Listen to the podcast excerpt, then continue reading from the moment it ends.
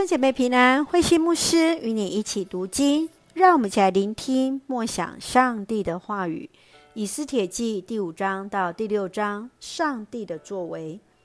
以斯帖记第五章记载着以斯帖在没有王接见之下，冒着生命的危险求见国王，得到王的悦纳。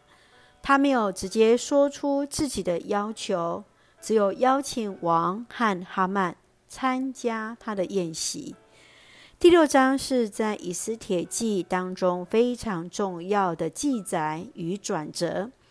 王因为失眠，读到史记中救王有功的莫里改的记事，并以哈曼的口所建议的奖赏方式尊荣了莫里改，这使得哈曼极为生气。让我们一起来看这段经文与默想。请我们来看第五章第十三节。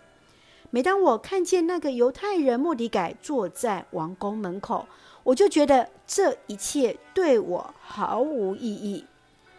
深受王器重的哈曼，现在又受到王后以斯帖晚宴款待，因而自视甚高，却因莫底改不向他行大礼就生气。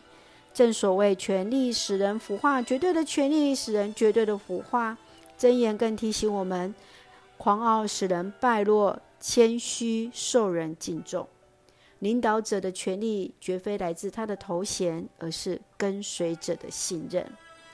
你认为为什么一个什么都有的哈曼会因为莫迪改的行为而来愤怒呢？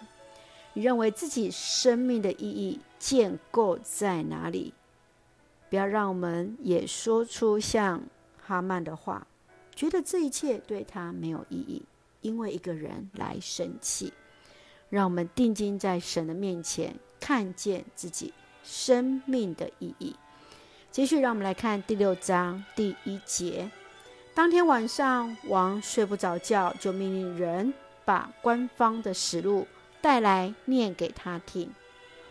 王从史书当中记起莫里改曾揭发两名太监想暗杀王的阴谋，在当时没有得到王任何的奖赏，为此借由哈曼的口，使得莫里改大大受到尊荣。你曾经以为上帝忘记你吗？你曾经因为自己做了一些的好，没有被纪念而难过吗？我们要如何去数算恩典？如何去等待上帝的时刻呢？愿主恩待我们，上帝的时间最为美好。让我们用第五章第六节作为我们的金句：你想求什么，我都会给你；就是王国的一半，我也愿意给你。以斯帖听到王对他的给予，以斯帖留下的话语就是参加宴席。让王参加宴席，来成为犹太人的祝福。上帝的带领最为美好，整个以斯帖都是看到上帝的作为。让我们一起用这段经文作为我们的祷告。亲爱的天父上帝，感谢上帝赐福恩待我们丰盛的恩典，鉴察人心的上帝深知生命是你所赐，所拥有的一切都出自于你。求主赐下谦卑的心，全然摆上为主而活，即便受到委屈，也深信主的时间最为美好。圣愿主赐福所爱的教会与弟兄姐妹身心灵健壮，保守我们的国家台湾与执政掌权者有主的同在，使用我们每一个人做上帝合用的器皿。感谢祷告是奉靠主耶稣的圣名求，阿门。